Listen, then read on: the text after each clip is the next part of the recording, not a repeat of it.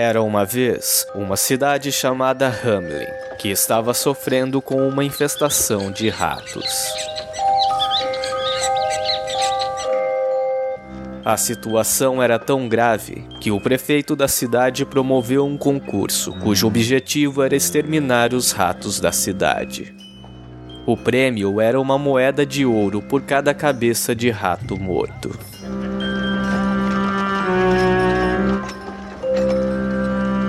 Apesar do significativo número de ratos mortos, eles ainda continuavam a representar uma ameaça à cidade. A situação parecia não ter solução, mas um dia chegou à cidade um homem que alegava ser um caçador de ratos. Esperançoso, o prefeito prometeu ao caçador o prêmio, uma moeda de ouro pela cabeça de cada rato capturado. O homem aceitou a proposta, pegou sua flauta mágica e saiu pela cidade tocando.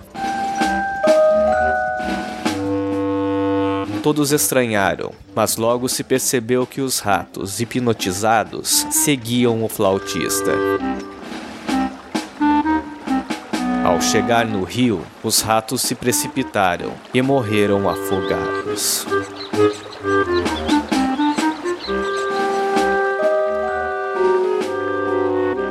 Apesar de o flautista obter sucesso, o povo da cidade não cumpriu com a promessa feita. Recusou-se a pagar o que devia ao caçador. A alegação era que ele não havia apresentado as cabeças dos ratos mortos.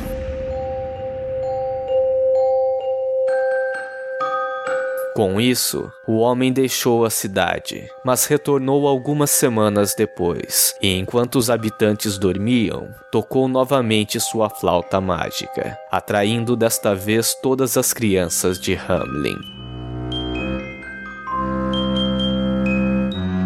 130 meninos e meninas seguiram-no para fora da cidade, onde foram enfeitiçados e trancados em uma caverna.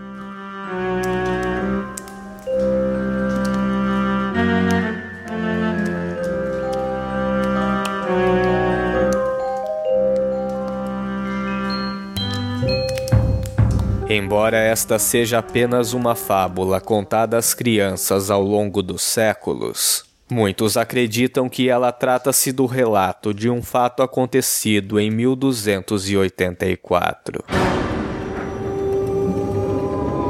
Uma das teorias, embora não muito aceita, está relacionada com uma doença que assolaria a Europa anos mais tarde.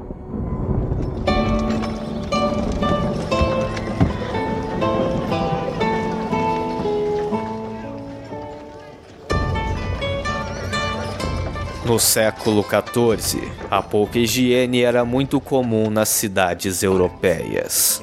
Todo tipo de lixo e até cadáveres eram apenas deixados nas ruas, o que atraía uma grande quantidade de animais que buscavam alimento fácil. Entre eles, os ratos.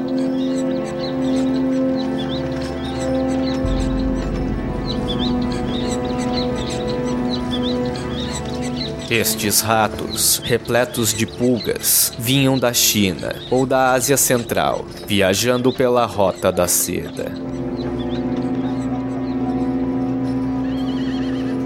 Chegando ao Mediterrâneo, os ratos se encarregavam de levar as pulgas para os navios, que disseminaram uma doença pelos portos em que atracavam. A doença seria a mais mortal das pandemias que a humanidade conheceria e que em cinco anos assolaria a população europeia.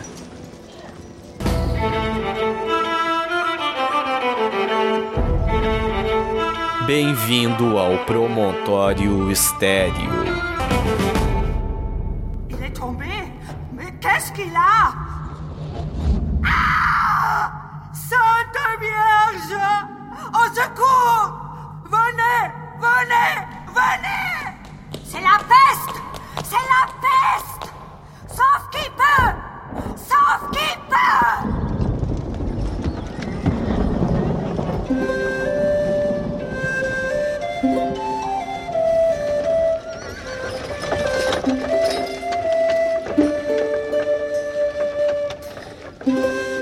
começo do século XIV, a população ocidental passava por uma fase de certa prosperidade. A Europa passara por um bom período, onde reinos fortes favoreciam o crescimento do comércio e das cidades.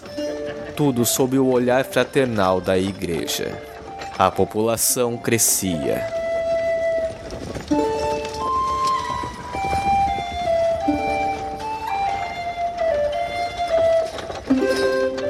Mas este bom período e prolongada expansão entraria em choque com uma nova realidade. Mudanças climáticas teriam afetado as colheitas e assim a população sofria com a fome.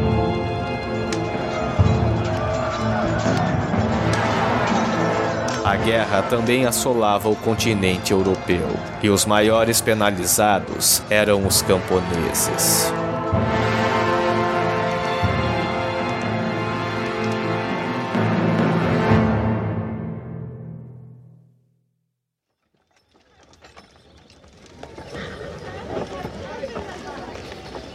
Nas rotas comerciais que cortavam a Ásia com destino à Europa, ficava uma cidade chamada Cafa.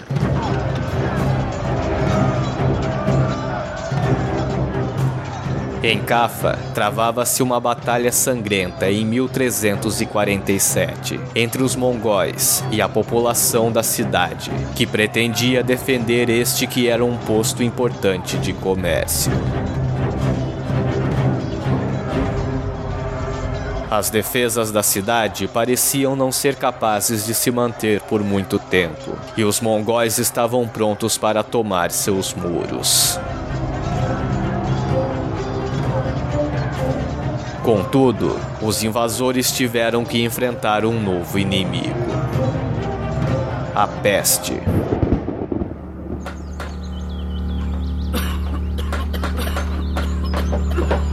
Sem saber como enfrentar a doença, os mongóis tiveram que levantar o cerco. Mas antes, tiveram a ideia de um último ataque aos europeus.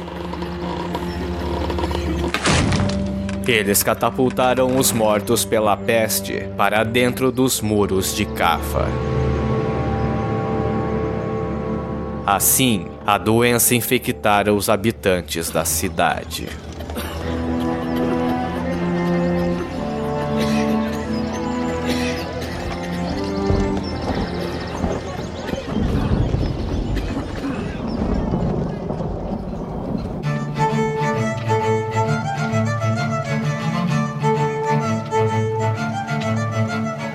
Cafa era uma cidade portuária junto ao Mar Negro, de onde zarpavam navios para a Itália, repletos de mercadorias trazidas pela rota da seda asiática.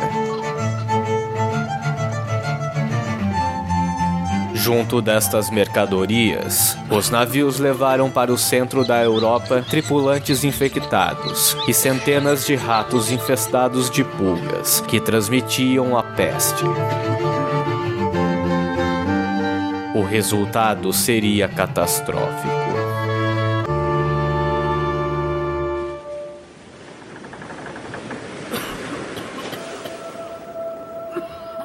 Muitos dos tripulantes já chegavam mortos na Europa e não se sabia qual era a causa das mortes. De qualquer forma, prevendo o perigo, tentou-se proibir a chegada de navios assim nos portos. Contudo, já era tarde demais. A peste já se propagava. Aqueles que eram tocados pela doença passavam por um sofrimento ímpar.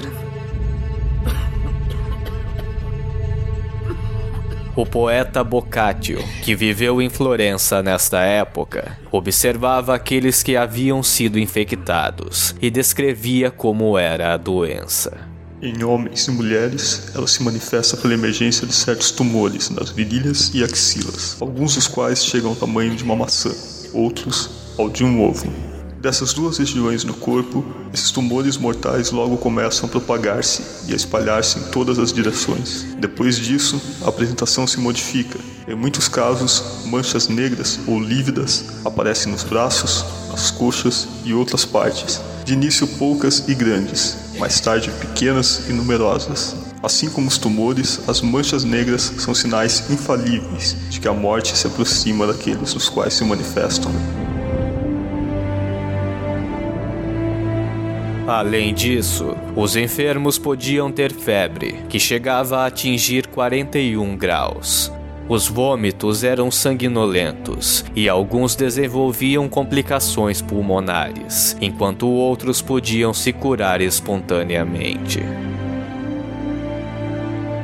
Cerca de 80% dos infectados iam a óbito em uma semana, proporção que aumentava para 90% quando havia comprometimento pulmonar e beirava 100% nos casos de septicemia. A doença era avassaladora.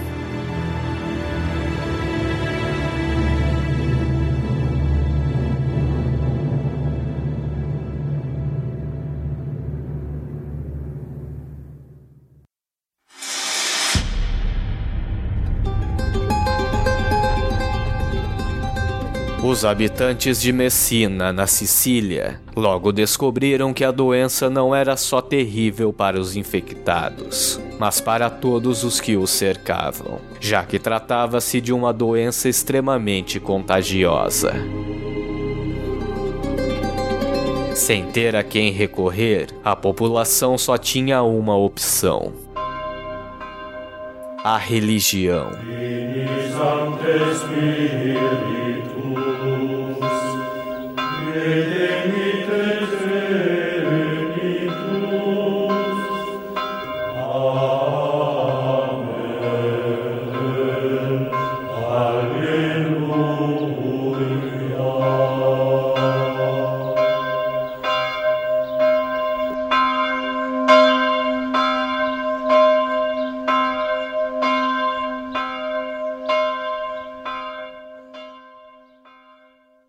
Mil trezentos e quarenta e oito Avignon Guy de Chauliac, um bem-sucedido médico, recusa-se a fugir de Avignon assim que a peste negra alcança aquela região. Chauliac permanecer ali, tratando de doentes e documentando os sintomas meticulosamente. Ao final de suas pesquisas, como medida de precaução, o médico aconselha o Papa Clemente VI a manter um fogo ardendo constantemente em sua câmara, para manter fora os maus cheiros.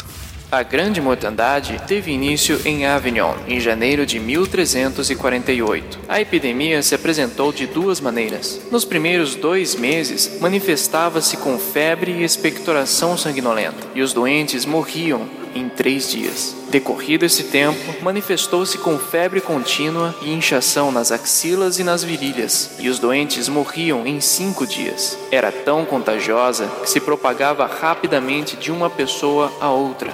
O pai não ia ver seu filho, nem o filho a seu pai. A caridade desaparecera por completo. Não se sabia qual a causa desta grande mortandade. Em alguns lugares, pensava-se que os judeus haviam envenenado o mundo e por isso os mataram.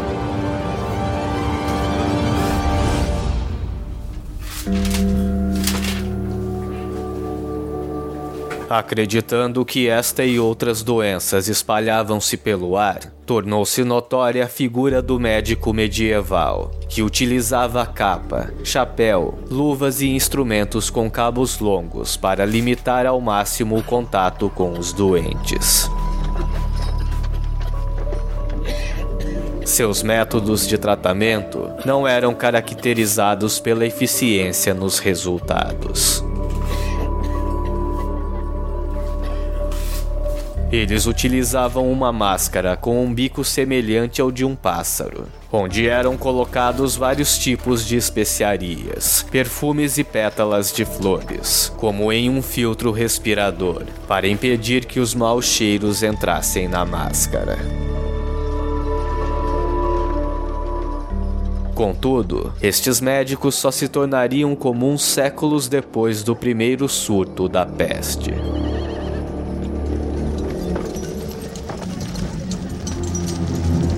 A maior parte da população ainda acreditava que a doença tinha origens divinas, que Deus havia abandonado o mundo.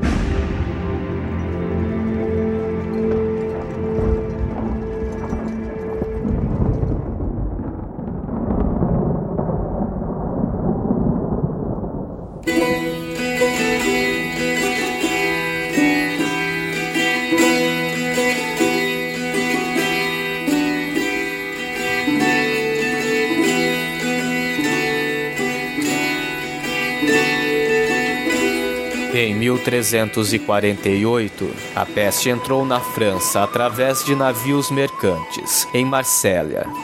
Depois, chegou à Espanha, onde 60% da população de Barcelona morrera.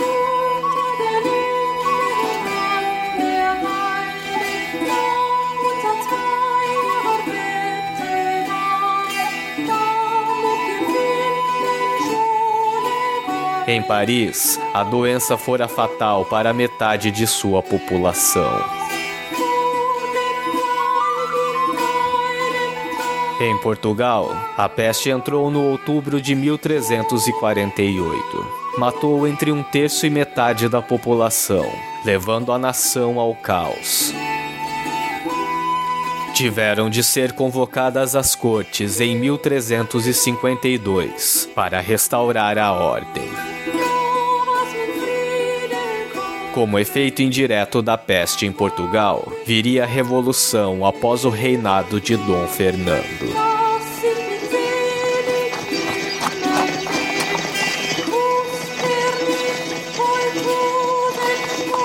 Com medo, muitos dos nobres abandonavam as cidades, deixando a população à própria sorte.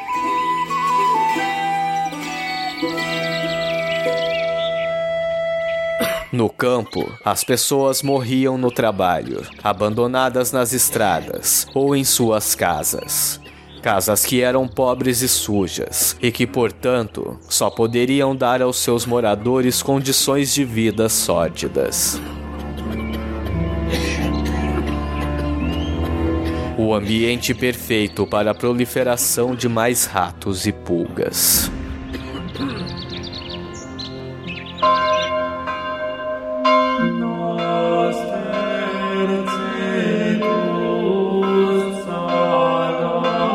Ao procurar o apoio divino, os enfermos encontravam-se desamparados. Alguns sacerdotes negavam a extrema unção para os mortos, temendo serem infectados também. Morrer sem a extrema unção na Idade Média era terrível para os fiéis. Assim, fora permitido aos fiéis que, caso não dispusessem de um padre, deveriam confessar-se uns com os outros, com um leigo, ou, caso não houvesse nenhum homem, até mesmo com uma mulher. A estrutura da sociedade fora totalmente abalada.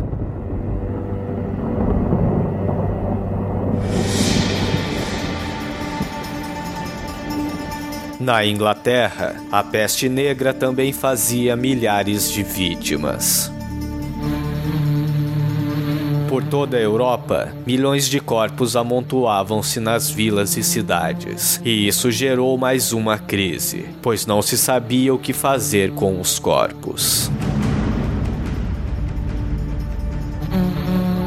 Não havia muitas pessoas que estivessem dispostas a entrar em contato com os mortos. E eram tantos cadáveres que não era possível enterrá-los muito rapidamente. Havia também o cheiro forte, que obrigava as pessoas a tentar aromatizar o ambiente. Em Londres, era necessário cavar cerca de 300 sepulturas por dia. E a situação em Avignon era ainda pior, onde foram enterradas 11 mil pessoas em seis semanas.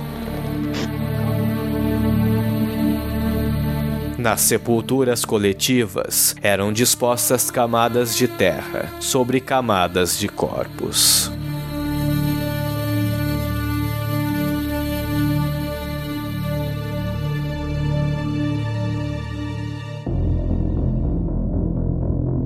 Na Alemanha, grupos de fiéis flagelavam-se nas ruas, a fim de expiar seus pecados e assim serem poupados da doença.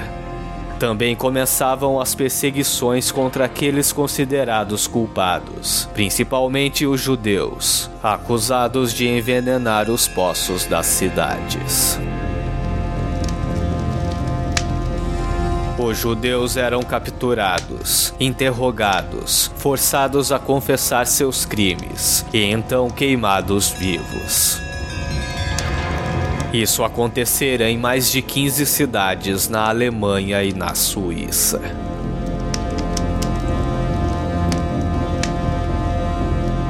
Mas aos poucos, a pandemia extinguia-se.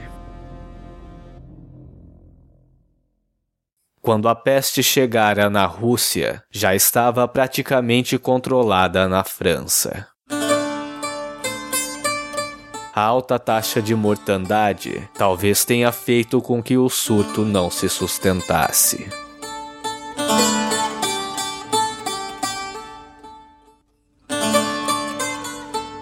Depois de ceifar diversas vidas, os centros urbanos ficaram abandonados.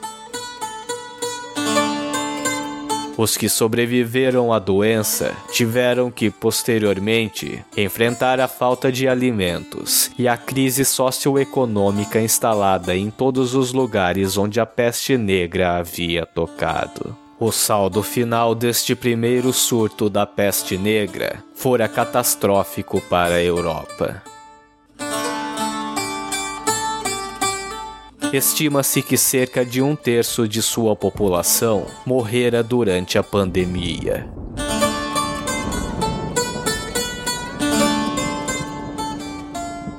Nos séculos seguintes, a peste volta a atacar a Europa.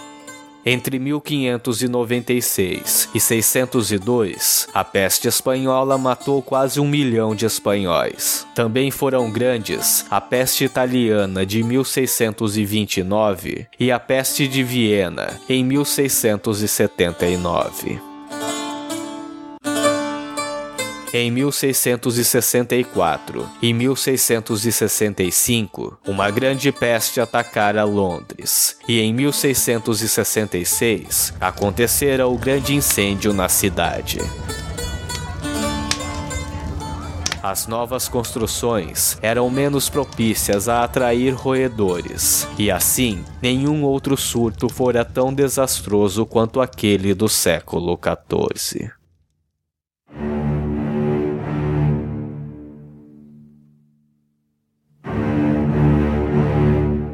Foi apenas em 1894, quando um grupo de bacteriologistas visitou Hong Kong, que o agente etiológico, a Yersinia pestis, foi identificado por Alexandre Yersin. Estudos posteriores do DNA encontrado em dentes e ossos de pessoas enterradas no cemitério de East Smithfield, em Londres, última morada das vítimas da peste do século XIV, mostram que a Yersinia pestis daquela época está extinta. Contudo, existem bactérias semelhantes atualmente. Durante um processo seletivo nos primeiros séculos depois de Cristo, as hiercinas mais virulentas teriam levado vantagem e se espalhado mais facilmente. Porém, a partir de 1351, quando a epidemia europeia arrefeceu, a cepa virulenta que havia lhe dado origem pôde replicar-se com menos frequência, tornando-se mais estável, portanto, mais semelhantes às que circulam atualmente entre seres humanos e roedores. Certamente, poucos daqueles que foram vitimados no século XIV vislumbraram que, séculos mais tarde, a humanidade seria capaz de dizer qual fora o motivo que os levaram à morte.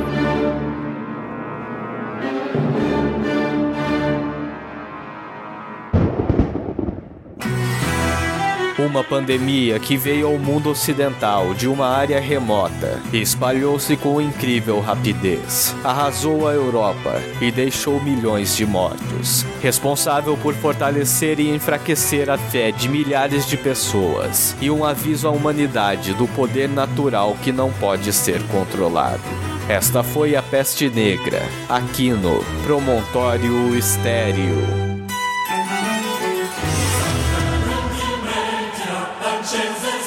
It's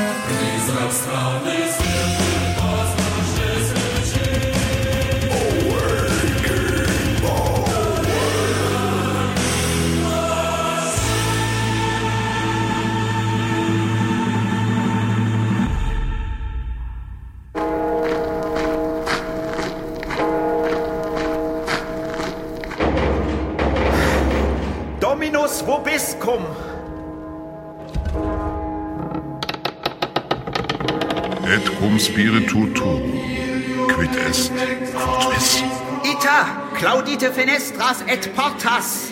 Nunc manus Dei punientis, pestilentiam etiam agentem apportavit. Domine, serva animus nostros.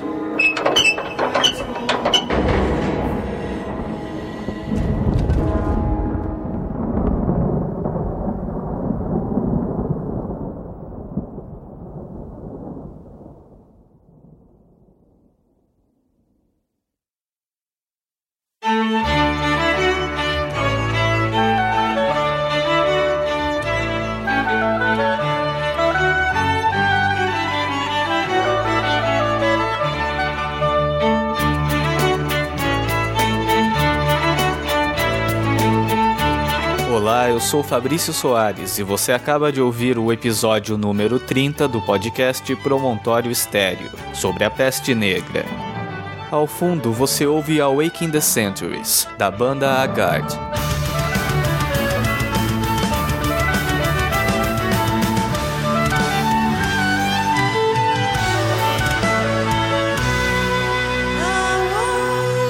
Este episódio faz parte da série que conta a história não de pessoas, mas daquilo que elas produziram e que refletem sua humanidade, ou grandes acontecimentos que impactaram na vida humana. A cada cinco episódios do Promontório Estéreo, um traz esta abordagem. Você pode contribuir com o podcast enviando suas recomendações de pauta pelos contatos que logo falarei. Antes, porém, quero agradecer as participações do Júlio Castaway e do Christian Dalmaso neste episódio, e também a Flávia Zardeto no episódio anterior sobre a rainha Zenóbia. Agradeço também a todos que entram em contato pelas redes sociais, recomendando o podcast e dando seu feedback, como fez mais uma vez o Silas Santana, e sobretudo aqueles que comentam no post do episódio. A Priscila Guerreiro comentou o último episódio sobre Zenóbia, dizendo que havia conhecido a rainha em um cursinho pré-vestibular, mas que não havia entrado em detalhes sobre a sua história. Para Priscila, o episódio 29 do Promontório Estéreo mostrou tais detalhes com maestria. Obrigado pelo comentário e tão frequente apoio, Priscila. Espero que continue acompanhando o Promontório Estéreo. Você também pode fazer como a Priscila e comentar os episódios do Promontório Estéreo. Para isso, acesse promontorioestereo.com.br. Além da área de comentários, lá você encontrará informações sobre a trilha sonora do podcast, o feed para você assinar e links para as redes sociais. No Facebook é o facebook.com barra Promontório Estéreo e no Twitter é o arroba Promonte Estéreo. Existem ainda outras formas de entrar em contato com o Promontório Estéreo. Caso tenha alguma dúvida, sugestão, queira fazer um elogio ou uma crítica, envie um e-mail para promontorioestereo.gmail.com. Há no site também um espaço para contato. Basta preencher o formulário com seu nome, e-mail e comentário, e então eu receberei em minha caixa de entrada. Você também pode enviar por e-mail um comentário em áudio e ele será inserido na próxima sessão de leitura de comentários.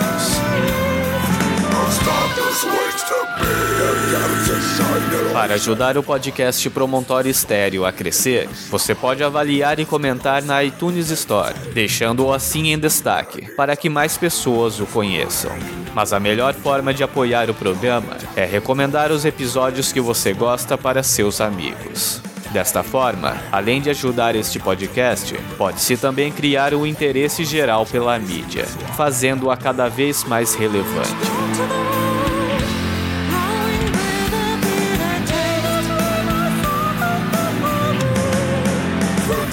Eu sou Fabrício Soares e até o próximo episódio do podcast Promontório Estéreo.